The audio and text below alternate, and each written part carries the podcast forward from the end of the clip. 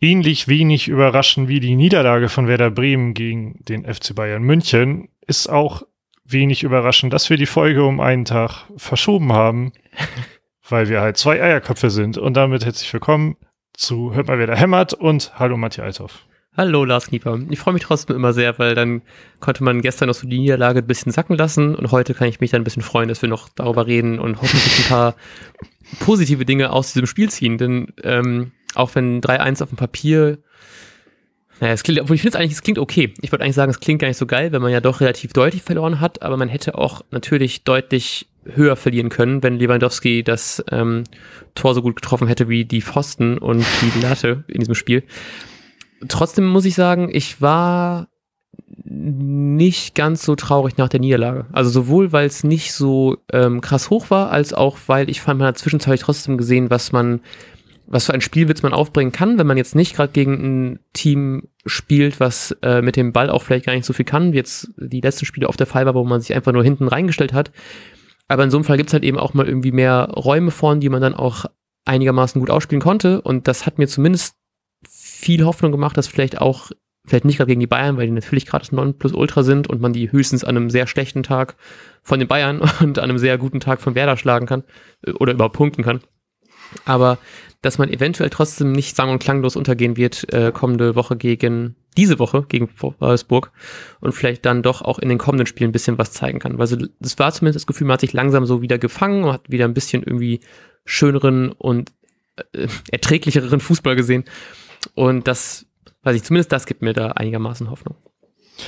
Ey, ich habe mal direkt gerade, als du die Aluminiumtreffer angesprochen hast von mhm. Lewandowski, ähm, wollte ich nämlich irgendwie noch sowas sagen, dass von wegen Lewandowski hat häufiger das Aluminium in dem Spiel getroffen, als wäre er in der gesamten Saison. Und dann habe ich gedacht, hey, lass mal nachgucken, ob das wohl stimmt. ähm, wer hat in dieser Saison dreimal Aluminium getroffen? Also ich äh, hole das gerade von Bundesliga.com, powered by Amazon Web Services. Ähm, dreimal ans Aluminium getroffen in der gesamten Saison und in meiner Erinnerung hat Lewandowski allein auch in dem Spiel dreimal dran getroffen und anders auch nochmal ans Aluminium. Also die Wahrnehmung war nicht mehr so falsch. Ähm, und ich glaube, genau, ich glaube nämlich auch, dass gerade deshalb können wir mit einem 3-1, glaube ich, sehr, sehr gut leben. Das ist natürlich auch sehr interessant, ob dieses eine Ding von Christian Groß, wo er den, ähm, den Ball gegen den Pfosten setzt, um dann praktisch, als er dann Doppelpass mit dem Pfosten gespielt hat, um dann den Ball zu klären, ob das wohl dabei mitzählt oder nicht.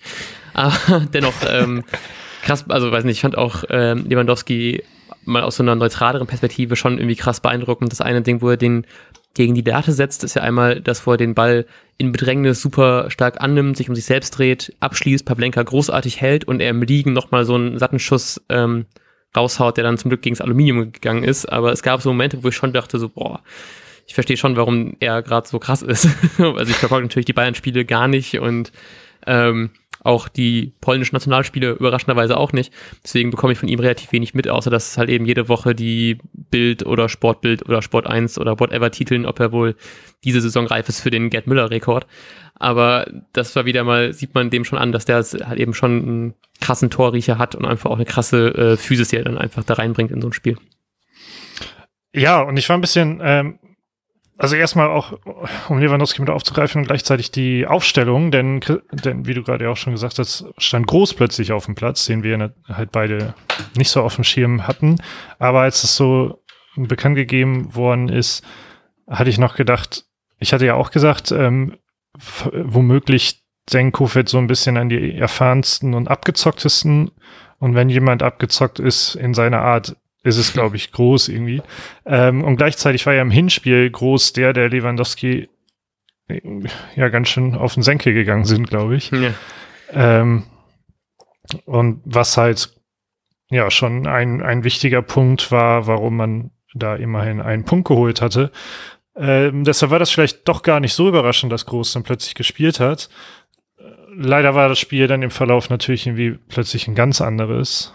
Ja. Ähm, Wobei ich auch, also ich muss echt sagen, es ist halt überwiegend einfach ein Riesenunterschied gewesen, was Bayern da gezeigt hat. Also ich würde jetzt nicht sagen, dass wer da irgendwie großartig schlecht war hinten, sondern Bayern hat einfach gezeigt, warum sie wahrscheinlich wieder deutscher Meister werden und seit Jahren deutscher Meister sind.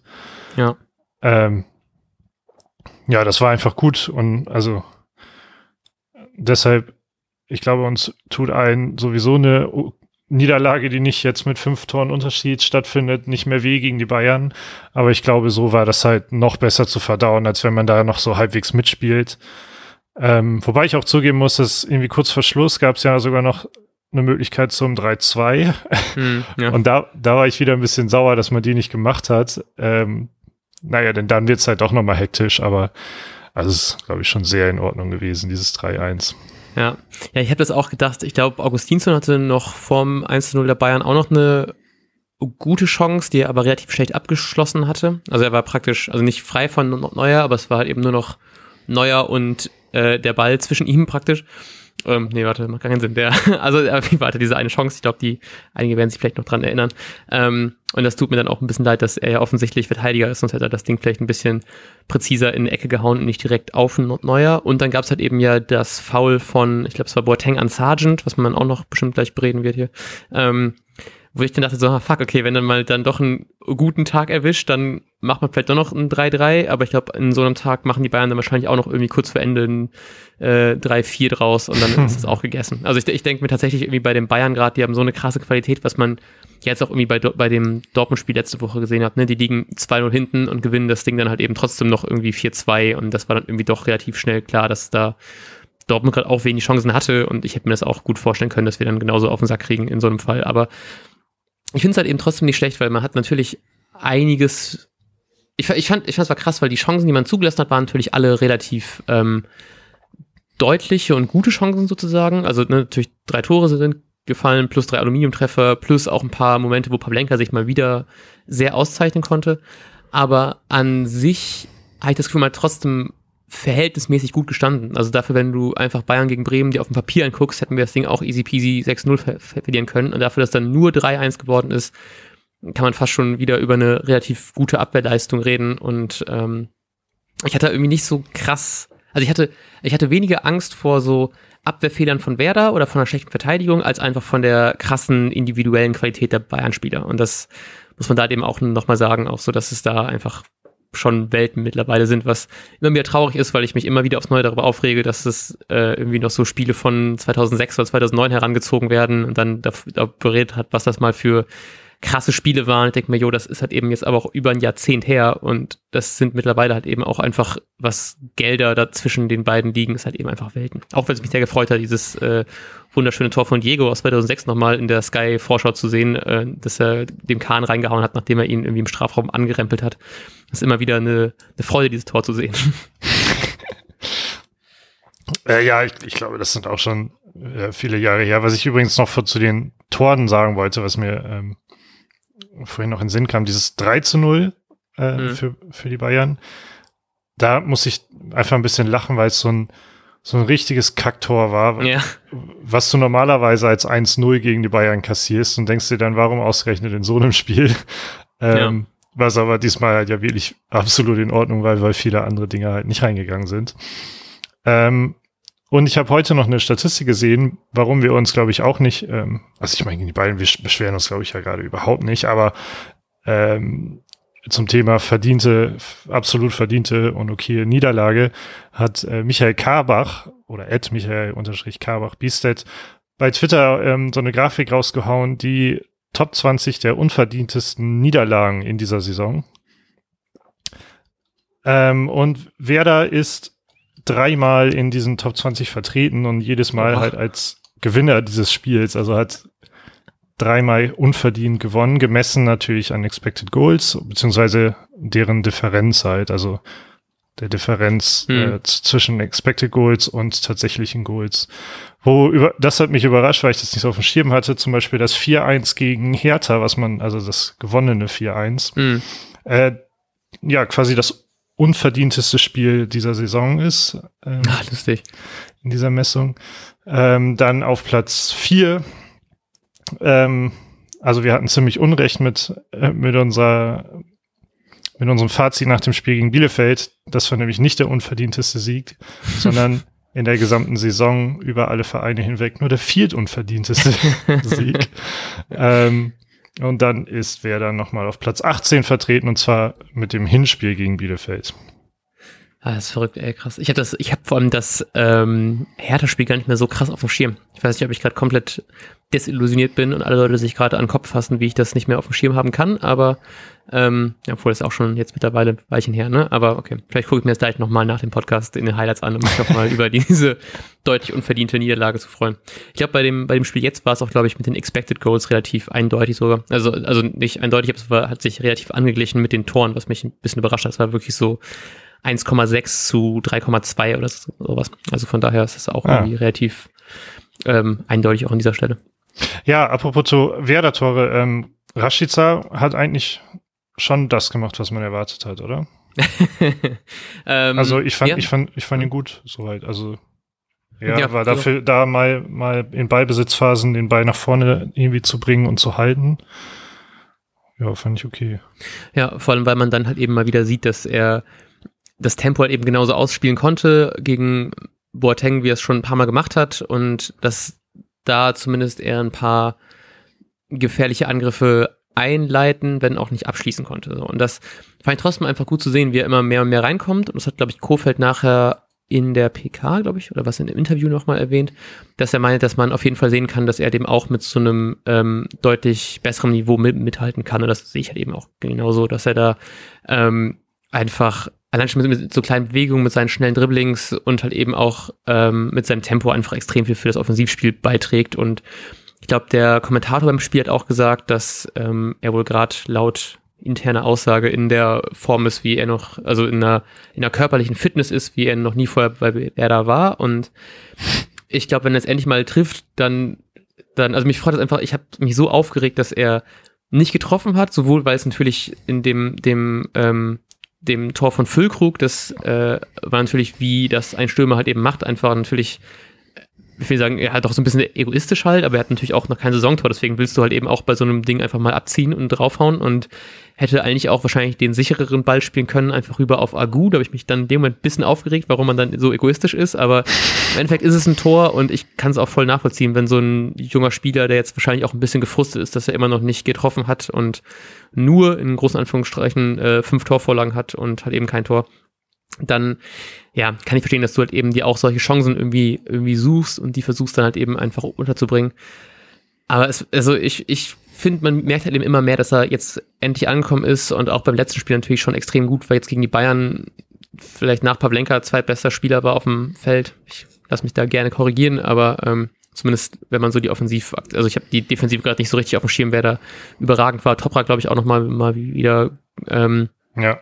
Aber so trotzdem einer auf jeden Fall, wo man sich halt eben, der auch wenn er gerade nicht so effizient ist und nicht so viel Tore schießt, wie wir uns natürlich gerne das, das erhoffen, der jederzeit halt eben für so eine krasse Aktion gut ist. So, dass wahrscheinlich wenig andere Spieler im Kader hätten das äh, so einleiten können, wie, also das, das Tor von Füllkrug so einleiten können wie er. Und auch ähm, in den Spielen davor sieht man immer mehr, wie er halt eben wieder wichtiger wird, wie er immer besser die Chancen einleitet und das wird auf jeden Fall auch noch kommen. Also der wird definitiv nicht, ähm, uh, ich lege meine These fest, wie viele Spiele haben wir noch? Jetzt ist 25. Spieltag, heißt, wir haben noch neun Spiele. Ähm, vier Tore. Gebe ich ihm.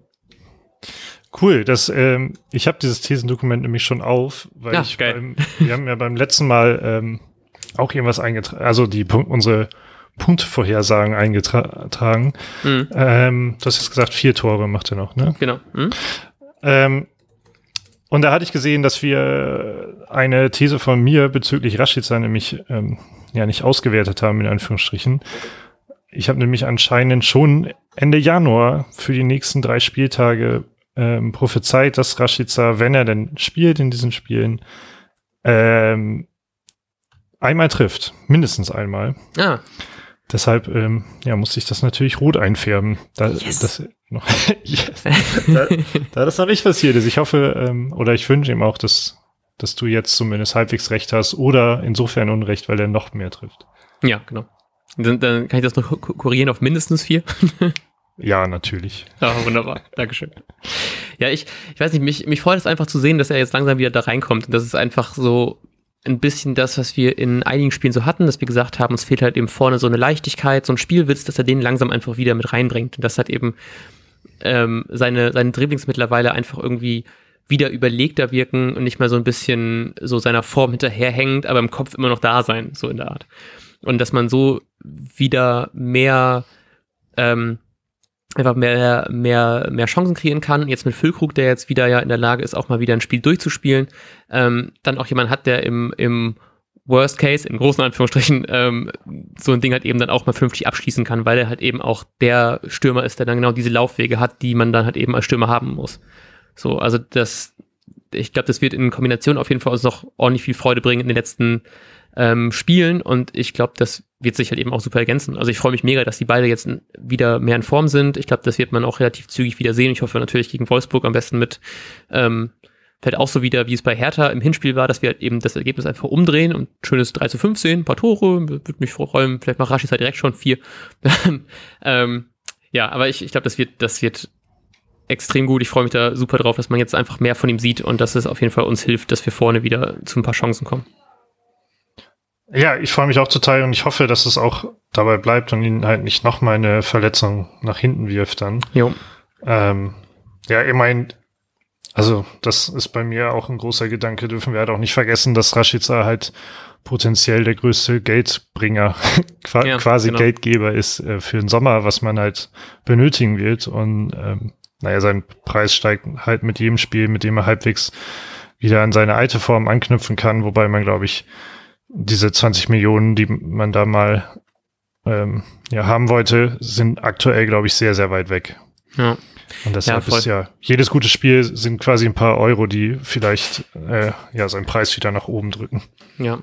Ja, man darf ja auch nicht verletzen, dass er äh, ver vergessen, dass er erst 15 Spiele gemacht hat, aufgrund halt eben einer, ich glaube, es war eine Oberschenkelverletzung und einmal, glaube ich, waren es Knieprobleme, die er hatte. Und deswegen ist er halt eben jetzt auch ähm, ich spiele jetzt erstmal die letzten paar Spiele, eins, zwei, drei, vier, fünf, sechs, erst die letzten sechs Spiele, in denen er wirklich mehr als 45 Minuten spielt. Gegen Schalke kam er halt eben erst, das war das davor, ähm, in der 45. Also zur Halbzeit kam er dann halt eben erst rein.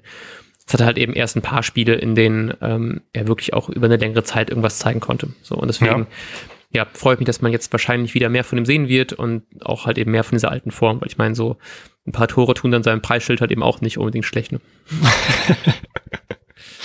nee, das nicht.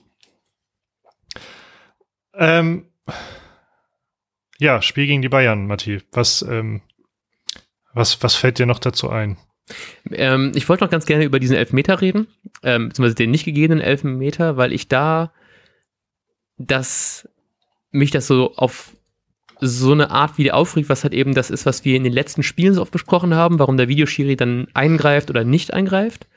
Ähm, und halt eben auch ätzen, dass es wieder so eine wieder so eine Elfmetersituation gegen die Bayern ist. Also im Pokalspiel hat eben das Ding mit äh, Coman, wo dann halt eben da der Videoschiri auch nicht eingreift, dieses Mal auch nicht so richtig. Ich habe dann auch ein bisschen wieder an die Szene von Pavlenka gedacht, wo sein Arm runtergedrückt wurde beim Spiel gegen ähm, Köln. Und weil es, ich fand, es war wieder so eine Aktion, die so aussah, als würde der Werder-Spieler in diesem Fall nicht so aktiv das Geforderte tun. Also bei Pavlenka war es der, was so, er geht nicht, er geht nicht energisch genug zum Ball hin und bei Sargent war es so, er fiel schon so halb in den Strafraum rein, deswegen war das Bein von Boateng dann vielleicht nur so ein bisschen, bisschen extra. Weil ich dann trotzdem irgendwie denke, dann je mehr Wiederholung ich davon gesehen habe, desto mehr dachte ich, ja, es ist eigentlich schon zumindest mal irgendwie ein, ein darauf gucken Schiris irgendwie wert. Ähm, weil er natürlich irgendwie klar ihn, ihn blockiert und klar ihm das Bein irgendwie stellt. Er liegt aber auch ja schon so halb, deswegen ist auch so ein bisschen, naja, wer weiß. Und ich finde es halt eben einfach schade, dass es wieder gegen die Bayern ist und so gerade die, die nicht unbedingt so eine Extrawurst dann brauchen, kriegen sie dann aber trotzdem in dem Moment. Und dann kamen natürlich auch mega hart diese Pokalfeelings hoch, als man dann 3-2, äh, doch 3-2 verloren hat letzte Saison. Und dachte mir so, wie fucking unfair ist es halt nicht immer, dass es gegen die Bayern ist, dass sowas passiert. Aber wie gesagt, kann man auch nicht ändern und im Endeffekt hätten die Bayern uns vielleicht eh geschlagen, aber das ist trotzdem sowas, was dann natürlich extrem nervig ist und, und man weiß ja trotzdem, wie das Spiel ausgegangen wäre, bla bla bla, aber mich hat das schon gewurmt. Und gerade eben, als ich so zur Vorbereitung ähm, nochmal die Highlights angeguckt habe und dann es auch darum ging, so, jo, eigentlich wäre das vielleicht schon Elfmeter, dann dachte ich so, ja, hm, schade drum. Ja. Ja, ich muss zugeben, dass ich das gar nicht mehr so auf dem Schirm hatte, ähm, weshalb ich mir gerade die Highlights, also während du es erklärt hast, kamen mir die Bilder Sehr wieder gut. in den Kopf. und ich habe die Highlights auch gerade nochmal auf und ähm, also auch im Spiel hatte ich da halt schon gedacht, dass Sargent da, da muss er ist er erfahren, fällt er cleverer. Und weil das Bein von Boateng kommt da halt schon ordentlich, finde ich, äh, an seine, an seine Ferse von hinten ran. Mhm. Und er tritt danach trotzdem halt auf und steht erstmal und lässt sich oder fällt dann erst. Ähm, ja, ist er erfahren und weiß, was er machen muss, in Anführungsstrichen, dann fällt er direkt und tritt halt nicht nochmal auf. ähm, ja, ist ähnlich wie bei Pavlenka, dass man da sagen muss, das darf eigentlich keine Rolle spielen. Ähm, und gleichzeitig, ich weiß auch nicht immer, ob da wieder mit reinspielt, von wegen den hätte er ja eh nicht mehr bekommen. ob das nicht ja. manchmal auch noch dazu kommt. Äh, ja, schwierig. Aber also, man merkt schon daran, dass ich im ersten Moment gar nicht mehr wusste, was das für eine Aktion ist. Äh, ich, man, das war jetzt echt ein Spiel, wo man es, glaube ich, verkraften kann, auch wenn es dann halt 2-1 steht und dann ähm, hat man vielleicht ein bisschen mehr Rückenwind. Hm. Ähm, ja. Ja, es ist, äh, ja, es wurmt mich halt so ein bisschen, dass jetzt die letzten drei Spiele immer so eine, so eine Aktion gab, die immer, wo man denkt, so hätte der Videoschiri nicht da und ist es nicht so und so und es wäre halt irgendwie schöner, wenn man irgendwie da, glaube ich, einfach auch als Fan so ein bisschen mehr von der Kommunikation mitbekommt nach außen. Also, wo das von allen Seiten direkt gesagt, nee, ist alles gut, lass weiterlaufen oder ist das was, was irgendwie Videoschiri und Schiri nicht richtig gesehen haben? Oder war es von allen Seiten, also war es direkt von allen klar? War es Unsicherheit? War es irgendwie so irgendwann ab so einem Moment so ein Abwinken oder so? Und da hätte ich, glaube ich, ganz gerne einfach so ein bisschen mehr Infos gehabt nach außen, weil es natürlich jetzt was, was man so, ich finde das so eine Aktion, du wartest halt eben dann noch so eine Minute danach und bist die ganze Zeit so, jo, es muss doch irgendwann mal irgendwie zumindest irgendein Zeichen kommen oder irgendein Winken. Allein schon einfach nur, dass der Schiri sich mal so ans Ohr packt und dann auch mal nachhorcht, was von außen gesagt wird. Hm. Und da hätte ich zumindest ganz gerne so ein bisschen mehr Klarheit. Ich freue mich schon, dass es oft so ist, dass ähm, jetzt zumindest eingeblendet wird, so was überprüft wird und was das Ergebnis ist, so dass man es ja auch nicht immer so ganz, also in der ersten Saison war es ja auch nicht unbedingt so super ähm, eindeutig, was jetzt genau überprüft wird, dass das zumindest jetzt irgendwie klarer ist, aber vielleicht noch so ein paar mehr Infos. So, ich möchte natürlich auch nicht jeden jeden Gesprächsfetzen genau mitnehmen, weil es natürlich auch irgendwie dann, glaube ich, auch vielleicht so eine Art Selbstschutz ist für die SchiedsrichterInnen, so, die dann irgendwas sagen. Ähm, aber so zumindest so ein bisschen mehr Infos hätte ich da schon ganz gerne. So ob das dann von, so, so von welchen Seiten wird das überprüft und sagen alle nee oder alle sagen ja oder sagt der, also sagt der Schiri im Spiel einfach ja oder nein. Sowas hätte ich halt nur einen Tick mehr, damit man das vielleicht ein bisschen besser versteht. Und ich glaube, wenn ich dann von allen Seiten direkt gesagt hätten, so, nee, ist nichts, dann wäre ich vielleicht auch ein bisschen entspannter damit, aber so ist es halt wieder so, man wartet voll lang drauf, ob noch irgendwas kommt, du redest dem Nachhinein wieder den Mund irgendwie fusselig, ob es dann was war oder nicht und so, das, ich glaube, da könnte man noch ein bisschen mehr dran arbeiten, dass es halt eben auch so ein bisschen die mittlerweile doch schon relativ wütenden Fans irgendwie beruhigt, ja. Ja, ich bin gespannt. Ich habe auch das Gefühl, dass ähm, zurzeit wieder viel eigentlich ist es durchgehend so, oder? Aber irgendwie hatte ich, habe ich jetzt, glaube ich, auch heute, gestern oder wann gedacht, dass zurzeit wieder sehr viel Unzufriedenheit ähm, herrscht und die Unzufriedenheit ist hauptsächlich in der Umsetzung und weniger in dem, in der Idee an sich. Ja, genau. Ähm, deshalb bin ich gespannt, ob man da zur nächsten Saison vielleicht was ändert und das ein bisschen transparenter ähm, gestaltet. Oder halt auch nicht. Es gibt bestimmt auch gute Gründe dafür, das irgendwie nicht zu tun. Ähm, ja ja, aber mal sehen, ich glaube, so ist die, aber ich, das haben wir, glaube ich, auch schon mal besprochen. Also diese Frustrationsschwelle ist halt auch gesunken. Ähm, dadurch, dass man, dass, dass man dieses Mittel hat, möchte man das äh, immer am besten für seinen Vorteil irgendwie nutzen und man möchte, dass sie sich das zehnmal angucken. Und ja. wahrscheinlich ähm, ist es so, wenn sie sich die, die Sachen immer alle auch wirklich angucken, dann beschweren wir uns womöglich darüber, dass äh, das Spiel zu oft unterbrochen wird.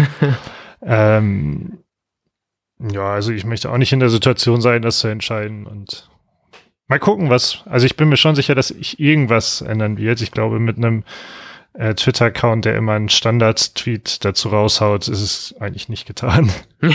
ja, das stimmt. Ich freue mich schon irgendwie so auf Fußball im Jahr 2030, wo überall die kompletten Spieler so Kontaktsensoren haben und man weiß so ab drei Newton Kraft auf Einwirkung auf die Wade ist ein Elfmeter.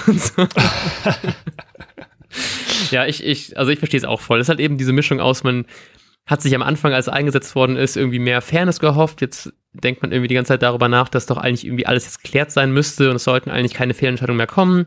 Jetzt gibt es doch irgendwie immer noch welche auf eine andere Art und irgendwie das glaube ich echt viel damit zu tun mit dieser Schwelle, was man noch akzeptiert und äh, was man mittlerweile fast schon irgendwie gewohnt ist an, an Entscheidungen. Ja. Ja, also ich glaube, es ist einfach nur ein frustrierendes Thema.